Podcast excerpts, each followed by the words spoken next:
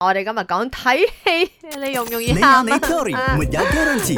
A、B、C 我揀 D 啊，唔係你識啲啊，咩仲啊？有一啲戲我絕對唔睇嘅，誒、嗯，寵物嗰啲，即點解咧係？人與狗之間咧，嗰只狗最後一定死嘅，唔得嘅，好慘嘅。啊！我哋講睇電影啊，翻翻嚟啊，睇電影容易喊嘅人，究竟係一個咩性格嘅人呢 a 就係好識投射自己，即係簡單啲嚟講係一個好有同理心嘅人啦。B 呢就係口硬心軟嘅人，C 呢就係嗱嗰種會毫無保留對人哋好嘅人，佢睇電影容易喊啦嗱我。 D 以上皆是我。發覺一樣嘢啦，我唔係睇電影容易喊，嗯，我係純粹容易喊啫，所以你係咩都容易喊。我觉得看电影很容易哭的人应该是 A，就是很会投射自己，就是因为他们很会自己带入那个故事这样子，然后就觉得哦很 sad 啊这样子，所以我觉得应该是 A。你講的那個代入感是對的，所以 A 是好嘢，耶，正確答案係 A。 B 呢好嘢， ？C 好嘢。以上皆是。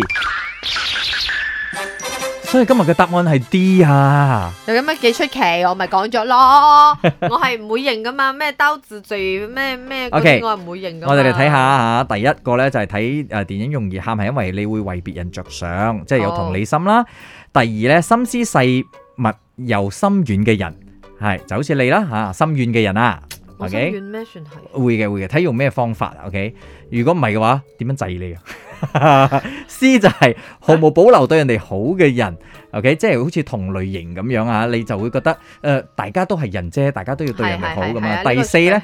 你就係容易滿足嘅人呢，你就會容易喊啦。OK，咁樣，但係呢一個阿迪哥講呢，好多時候男仔呢都係忍住忍住唔喊係嘅。啦，你嗰日話我同阿 Aki 睇 f o o 嘅時候事事數數，你咪自己忍住喺度。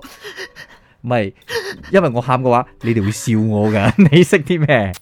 你有你 theory，沒有 guarantee。A、B、C 我揀 D 啊，唔係你識啲咩啊？